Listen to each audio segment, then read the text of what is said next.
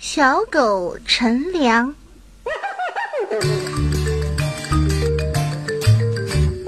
夏天到了，太阳猛烈地照着大地，天气很热很热。小狗吐着长长的舌头，到处找凉快的地方避暑。小狗来到一棵大树底下，觉得这里很凉快。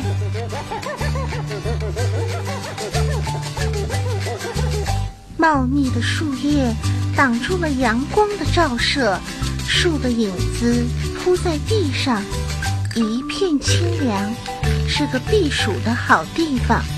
呵呵，这里真凉快，我就在树的影子下面避避暑吧。小狗趴下来，把整个肚皮贴在地面上，感到舒服多了。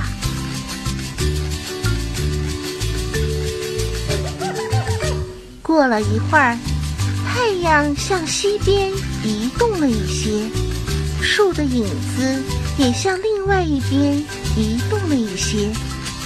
小狗晒到了太阳。他立刻站起来，跟着树的影子挪动了一下位置，又在阴凉的地方趴了下来。太阳继续在天上移动，树的影子也继续移动。小狗呢，看见树的影子往哪里移？他自己也一直跟着向哪里移动，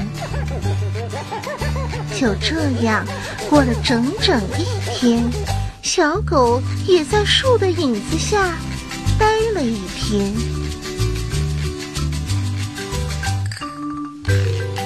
到了晚上，月亮出来了，温和的月光从天上洒下来。又照出了树的影子。